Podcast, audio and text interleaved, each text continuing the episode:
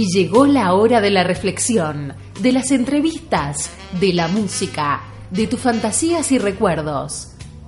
Un tema de interés general cada semana, tres lenguajes en uno llano y simple.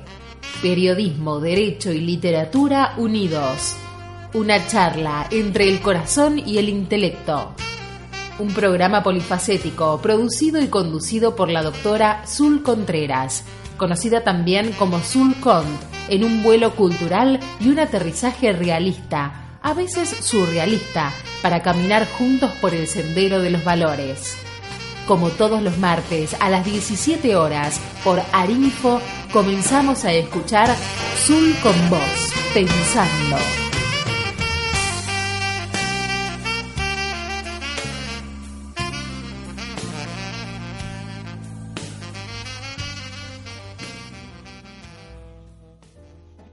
Hola, hola, ¿qué tal? ¿Qué tal? ¿Cómo están? Un nuevo programa, un nuevo Arinfo. y les voy a explicar por qué un nuevo Arinfo. Porque Nuevos Aires tendrá Arinfo, nueva, nueva dirección. Y especialmente hay que eh, bueno, empezar a aceitarse, ¿no? Estamos adaptándonos a, estas, a estos nuevos directivos, a esta nueva gente que se va a encargar de eh, conducir la radio. Y desde ya, desde mi humilde espacio radial, les deseo muchísima suerte. Por supuesto, sin dejar de mencionar a Leandro Miró, el director de el director de de Arinfo, que fue a lo, a lo largo de unos 19, 20 años eh, la cabeza de, esta radio. A él, mis saludos, mi agradecimiento, especialmente porque en octubre, en la primera semana de octubre, se van a cumplir cuatro años de este programa. Cuatro años de de proyectos, de ideas, de, de grandes sueños, de políticas diferentes, políticas que fueron cambiando, gobiernos que fueron cambiando. Yo también fui cambiando. Mi entorno fue cambiando. Porque cuando uno cambia, cambia el entorno. Cosas nuevas. Así que en este nuevo Arinfo, yo deseo también poder aportar cosas nuevas. La gente de hoy están, bueno, se están ajustando, están viendo cómo funciona la radio, dónde están los botones, los nuevos, los, los, los equipos, están, están eh, poniéndose al día. Por eso así van a tener que quizás disculpar algunas desprolijidades, pero tenemos un nuevo operador y este nuevo operador que también es productor, que también es un entendido en el área de las ciencias de la comunicación, que también es una persona entendida en la publicidad, será quien se encargue de operar eh, mi espacio radial.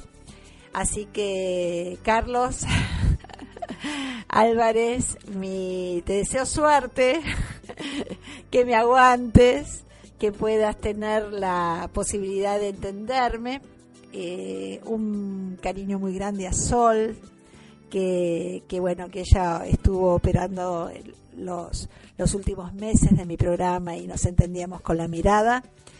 Eh, justamente este programa que tiene la, la posibilidad, a través de mi humilde cooperación, de, juntar los recursos periodísticos, jurídicos, literarios, eh, la, música, entrevistas, charlas radiales, eh, reportajes cuando uno quiere extraer información, eh, charlas que significa más que nada una conversación de, iguales, de, par, de pares, de pares en la vida, no necesariamente de pares en la profesión ni en la actividad, sino dos personas que se juntan en un lugar para charlar e intercambiar ideas, pensando juntos.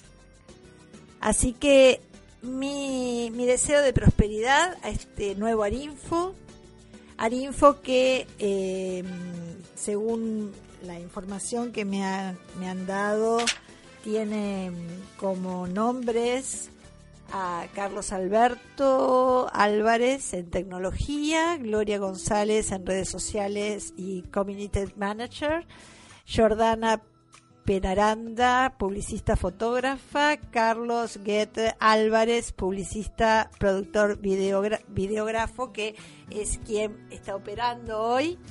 Eduardo Lorner, que es así, lo conocemos, es asesor financiero y comercial, y Guillermo Peralta, asesor de medios. Ese será, serán las cabezas de este nuevo Arinfo, que hasta nuevo logo tiene. Es una A que, ojo, que se puede confundir con la O, pero es una A, porque la O está al final y se la ve cerradita y la A abierta. Así que un nuevo Arinfo comienza.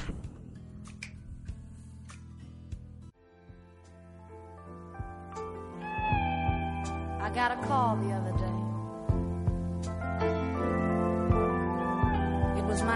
Carolyn Aretha, come by when you can. I've got something that I want to say.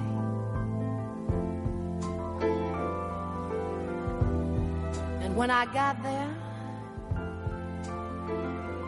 she said, You know, rather than go through a long, drawn out thing,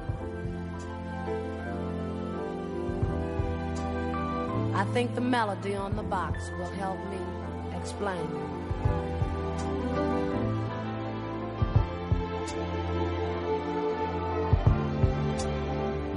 Gotta find me an angel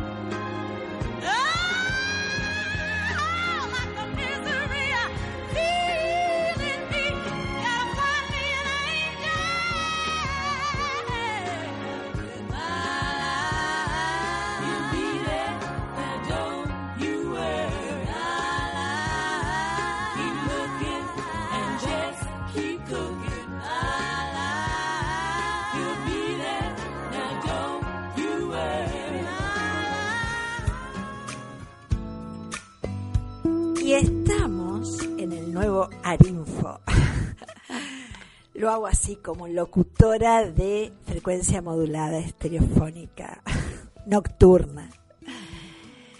Pero es bueno recalcar que cambia, va a estar cambiando y, y estos nuevos aires son necesarios para la marca, para nosotros, para todos, aquí en la radio. Podemos hablar hoy de... A ver, vamos a invitar a Carlos Álvarez que encienda la cámara y quizás cuando enciende la cámara, porque yo no permito que siempre la, la, idea es un poquito de imagen, porque la radio es audio. La imagen quizás rompa la magia. ¿Qué tal? ¿Cómo están? Aquí estamos en Arinfo, así que ustedes pueden observar que, que estamos al aire, que ya vamos por unos 20 minutos de programa y que lo bueno es que en esto en esta nueva Arinfo con nuevos directivos podamos ofrecerles un, mejor eh, una mejor programación o quizás el modo como se venía haciendo cambiarlo para bien y, darle un poco más de vuelo, ¿no? Un poco más de, de propagación, de publicidad, ¿no? Y ponerla a la radio en, el lugar que se merece. Estamos hablando de una radio de casi 20 años. Primera radio online de la Argentina.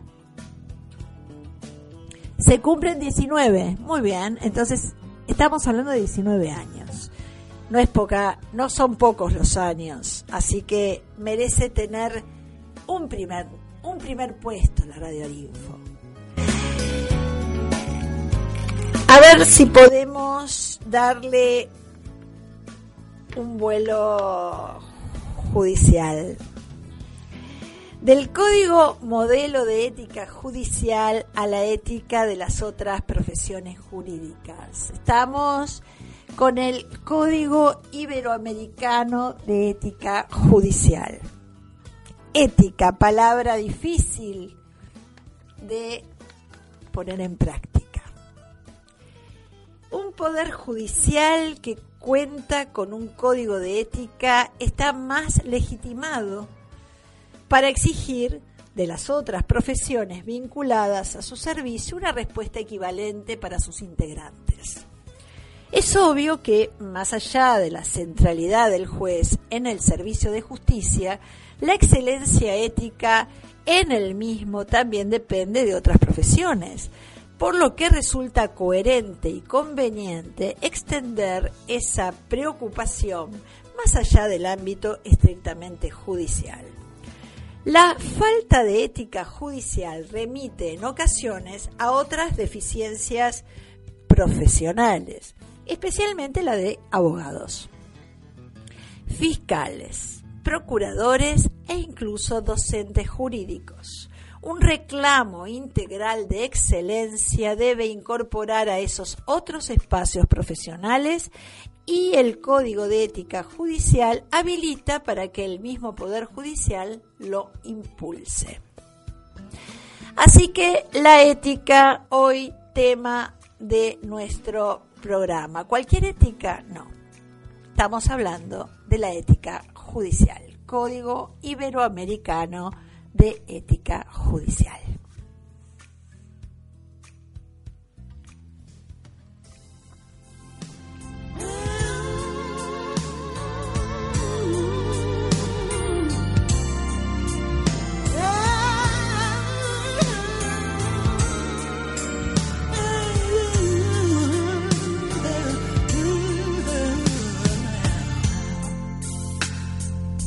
gave you my heart,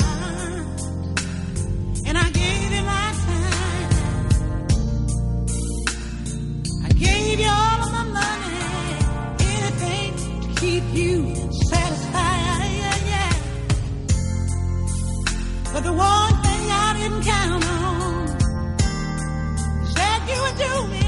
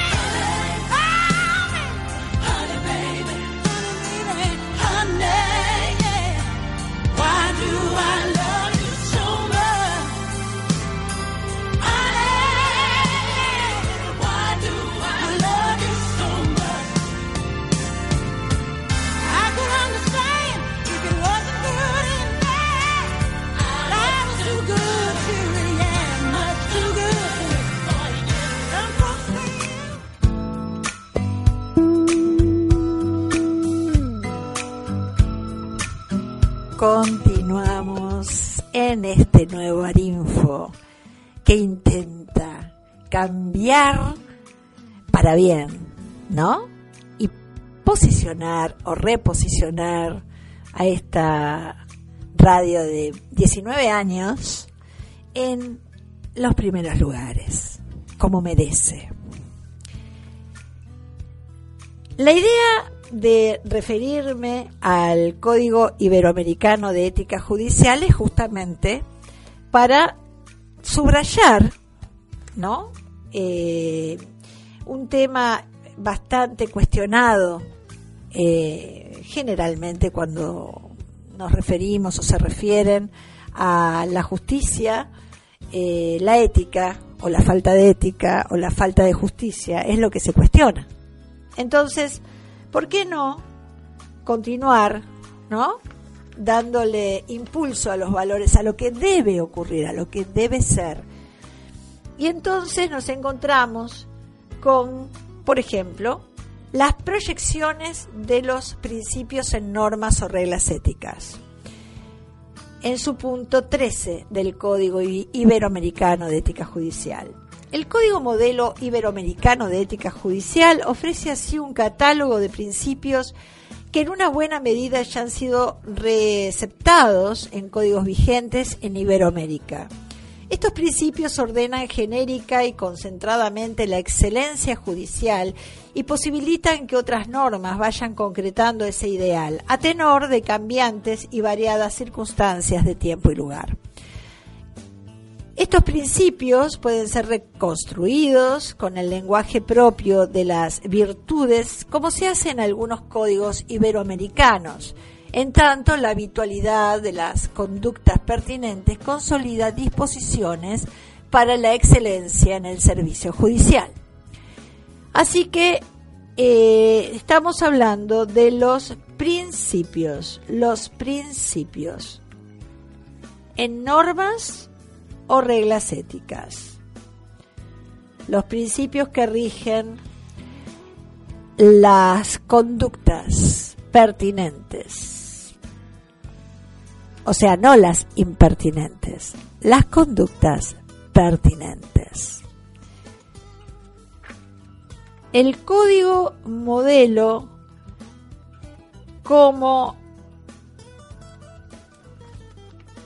como el desarrollo regional de la ética judicial. Es el punto 2. La identidad de Iberoamérica cuenta con rasgos visibles y explicaciones históricas extendidas, pero Iberoamérica sobre todo aparece en el mundo globalizado del presente como un espacio que interactúa con otras culturas sin perder por ello sus propias características que la tornan peculiar. En este marco, los poderes judiciales iberoamericanos han sido han ido construyendo trabajosa pero exitosamente una realidad que por encima de las particularidades nacionales exhibe rasgos comunes desde los cuales es posible ir delineando políticas en beneficio mutuo.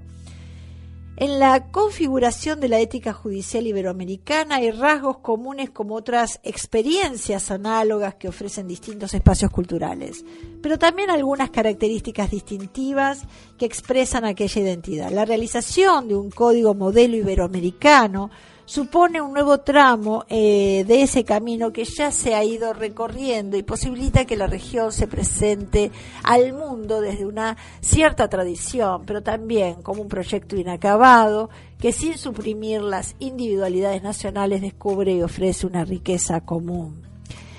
Claro, el punto está en identificar, ¿no? ¿Cuál es ese ese tramo común en Iberoamérica. Yo creo que sin tanto palabrerío podríamos sintetizar que el objetivo que debe perseguir el Poder Judicial es la justicia. Y no es redundante, porque cuando hablamos de justicia podemos ponerle mayúscula o no en su primera letra, en la J. Cuando hablamos de la justicia como valor, como escala escala axiológica, ¿no? Como eh, eh, un escalón de la escalera de la axiología. La justicia, abstracto, algo que pareciera que es inalcanzable por lo inmenso, a tal punto que si comparamos la justicia de los hombres con la justicia divina, nos encontramos que somos tan, pero tan insignificantes y tan imposibles de, de, lograr eh, desde el punto de vista de los hombres, no tan imposible de lograr, porque la justicia supone un sentido de perfección que los seres imperfectos, finitos, como las personas son, no lo tienen. Entonces por eso las reglas, por eso las normas, por eso el conjunto de normas que marcan de una manera imperfecta qué es lo justo y qué no es lo justo. Entonces, si hablamos de ética judicial, también suponemos que evoca la idea de un credo o de una exhortación al buen comportamiento, un apelativo al super yo moral, más recordado a quienes lo tienen disminuido, antes que al entendimiento, mucho antes. Este que tiene en sus manos este código, el código que yo hoy tengo en mis manos, el código que cada juez debería tener en sus manos, no tiene la pretensión de devolver al redil a ovejas descarriadas, cosa que suponemos no requiere conocimiento, sino control del apetito. Si fuera un credo, poco interés debería despertar en quienes se comportan correctamente, que suponemos son la mayoría. Qué bueno que está esto, ¿no? El apetito, controlar el apetito. O sea que la ética tiene mucho que ver con eso, con controlar el apetito. El apetito a corromperse.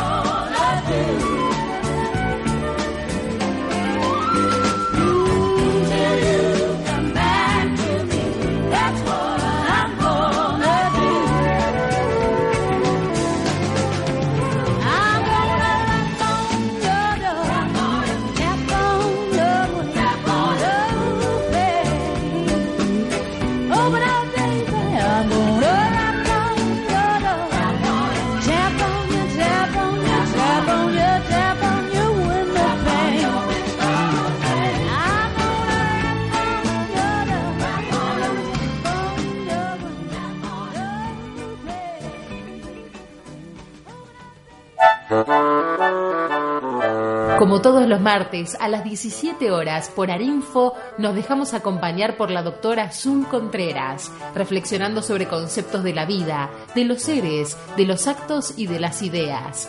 Escuchamos Zoom con vos, pensando.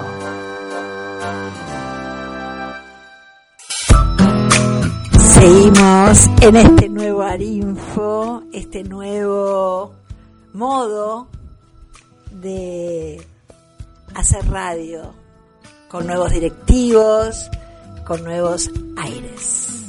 Continuamos, estamos en el tema de la ética judicial, Código Iberoamericano de Ética Judicial. Estábamos diciendo, quienes me están siguiendo por radio, porque esto es simplemente una cápsula, así se llama, Carlos, cápsula, para poder, eh, bueno, decir que estamos acá y que nos vean. Decía que merecer la confianza de la gente se dice fácil, pero supone muchas cosas. Supone, por ejemplo, lograr que las personas no recurran a la violencia para zanjar sus disputas, que asuman el costo de educarse en el conocimiento de sus derechos y obligaciones y de los recursos de los que disponen para ejercerlos. Muchas veces que gasten dinero y siempre tiempo para llegar a los tribunales para finalmente entregar en las manos de una persona que no conocen la decisión de las cuestiones más importantes de sus vidas, su libertad, la tenencia de sus hijos, la continuación de su empresa o de su trabajo o su reputación. No se hace tampoco justicia en el, vacío institucional las decisiones judiciales se producen teniendo en cuenta la deliberación mayoritaria de los órganos de la democracia representativa, las leyes y las regulaciones que generan políticas públicas.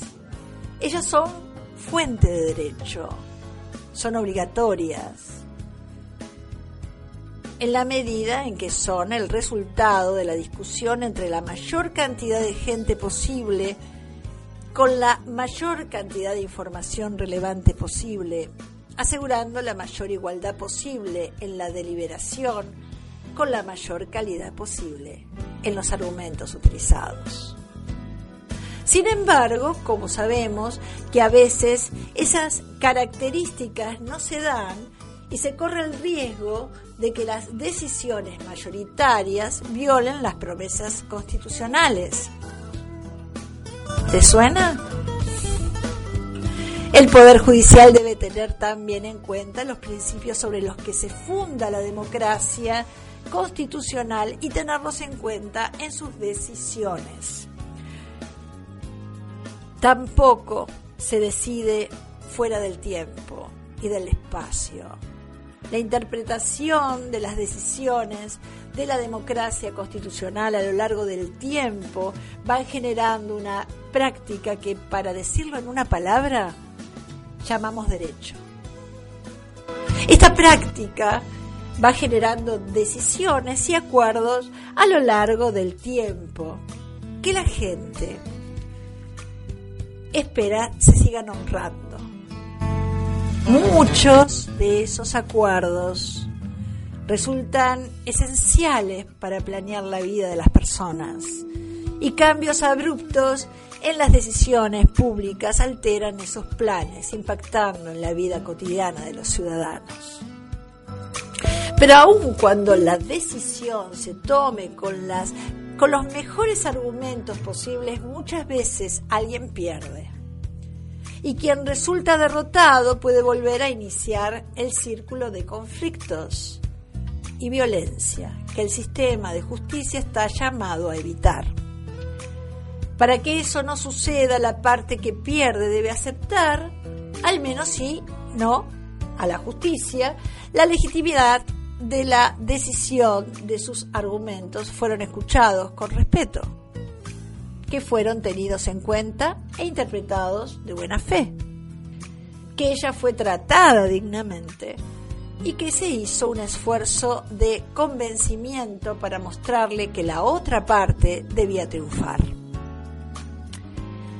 Como se ve, la tarea es, como dijimos, improba. Pero a lo largo de los siglos se han desarrollado algunos acuerdos que hacen la vida más fácil a quienes deben ejercer la magistratura. Ahora contamos con el Código Iberoamericano de Ética Judicial para explicitarlos. ¿Qué es este? Como se ve, dijimos, ¿no? Este código es el que desarrolla una serie de virtudes cuyo ejercicio es obligatorio para el Poder Judicial. Virtudes no otra cosa, virtudes. Algunas virtudes claramente tienden a aumentar la legitimidad, la confianza de la ciudadanía en sus jueces. Estos son la independencia, la imparcialidad, la dignidad, el decoro, la cortesía, la integridad, la diligencia, la transparencia. Otras claramente tienden a producir mejores decisiones, la motivación, la justicia, la equidad, el conocimiento, la capacitación, la prudencia. Muchas de estas virtudes sirven a ambos fines y resulta obvio que si aumenta la justicia de las decisiones, aumenta la legitimidad y que si aumenta la legitimidad, la justicia se impone más fácilmente y se expande en toda la sociedad. Los jueces no están solos en esta tarea. Ellos son auxiliados por los abogados de las partes que a su vez tienen su propio código de ética o debieran saberlo por lo menos. En él los profesionales deben llevar los mejores argumentos a los jueces desde el interés de su cliente ellos también cargan con una atención esencial a su oficio, defender el interés particular de su cliente y ser un auxiliar de la justicia. C'est. Así que hablamos de los abogados, ¿no? El código de ética les ayuda en esta tarea, obligándolos a ejercer las virtudes de la profesión la independencia respecto de los poderes públicos, pero también de su cliente. No todo interés es defendible en la medida en que no todo interés privado es traducible al lenguaje del derecho de la democracia constitucional. El desinterés, el decoro, la dignidad, la buena fe, la veracidad, la lealtad. Repito, estos auxiliares de la justicia llamados abogados, tienen también que respetar la ética. Y para eso nuestro juramento y para eso nos hemos recibido, ¿no?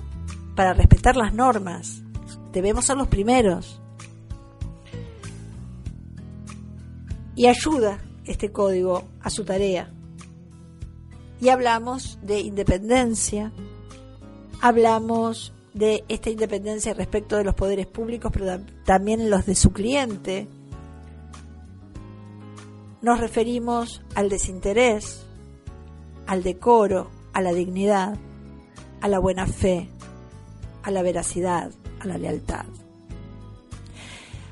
Así los códigos de ética de los operadores del derecho son los presupuestos del cumplimiento de los códigos procesales sin los primeros, los segundos no funcionan. Y sin procesos justos y legítimos no se realizan los acuerdos plasmados en la ley. Y si no hay ley, no hay constitución. Escuchaste, ¿no? Si no hay ley, no hay constitución.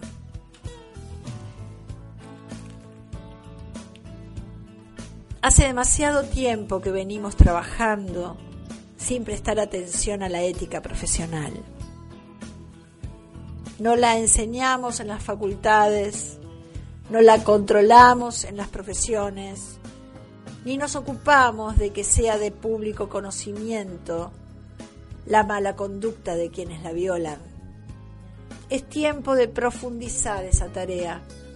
De ella depende en parte la legitimidad y la justicia de nuestra democracia constitucional. Esto está escrito por el doctor Martín Bomer en el prólogo de El Código Iberoamericano de Ética Judicial, tema de hoy.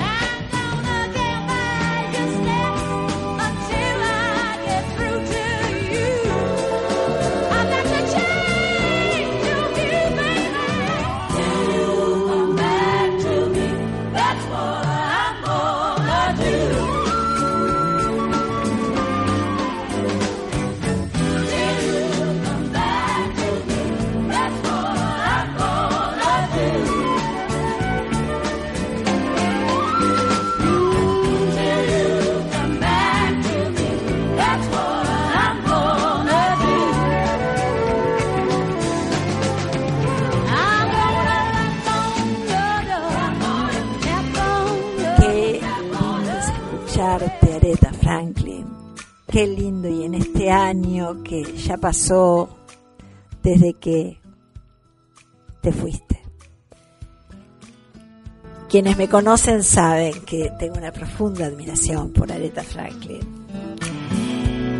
La vida te desilusiona para que dejes de vivir de ilusiones y veas la realidad. ¿Sabías eso? Te destruye todo lo superfluo hasta que queda solo lo importante. La vida no te deja en paz para que dejes de pelearte y aceptes todo lo que es. La vida te retira lo que tienes hasta que dejas de quejarte y, agradeces. Te envía personas conflictivas para que sanes y dejes de reflejar afuera lo que tienes adentro. La vida deja que te caigas una y otra vez hasta que te decides aprender la lección. Te saca del camino y te presenta encrucijadas hasta que dejas de querer controlar y fluyes como río. La vida te pone enemigos en el camino hasta que dejes de reaccionar te asuste y sobresalta todas las veces que sean necesarias hasta que pierdes el miedo y recobras tu fe. La vida te quita el amor verdadero, no te lo concede ni permite hasta que dejas de intentar comprarlo con baratijas. Te aleja de las personas que amas hasta que comprendes que no somos este cuerpo, sino el alma que él contiene y se ríe de ti tantas veces hasta que dejas de tomarte todo tan en serio y te ríes de ti mismo. La vida te rompe y te quiebra en tantas partes como sean necesarias para que por allí penetre la luz. Te enfrenta con rebeldes hasta que dejas de tratar de controlar la vida te repite el mismo mensaje, incluso con gritos y bofetadas, hasta que por fin escuchas. Te envía rayos y tormentas para que despiertes. La vida te humilla y derrota una y otra vez hasta que decides dejar morir tu ego. Te niega los bienes y la grandeza hasta que dejas de querer bienes y grandeza y comienzas a servir te corta las alas y te poda las raíces hasta que no necesitas ni alas ni raíces, sino solo desaparecer en las formas y volar desde el ser. La vida te niega los milagros hasta que comprendes que todo es un milagro. Te acorta el tiempo para que te apures en aprender a vivir. La vida te ridiculiza hasta que te vuelvas nada hasta que te haces nadie. Así te convierten, te conviertes en todo. No te da lo que quieres, sino lo que necesitas para evolucionar. Te lastima, te hiere, te atormenta, hasta que dejas tus caprichos y berrinches y agradeces respirar te oculta los tesoros hasta que aprendes el viaje, hasta que sales a buscarlos. La vida te niega a Dios hasta que lo ves en todos y en todo. Te acorta, te, te poda, te quita, te rompe, te desilusiona, te aprieta, y te agrieta y te rompe, hasta que solo en ti queda amor. Esto es del original de Bird Hellinger. En aire nos estamos yendo casi en tres minutos. Me voy a sacar los lentes. Hoy hablé de la ética y también hablé de cómo la vida te hace aprender la lección. Hasta que la aprendes. Creo que nadie se va de esta vida sin dar la lección y aprenderla. Tarde o temprano se internaliza. El último segundo puede ser el primero, quien cree en la vida eterna. la próxima.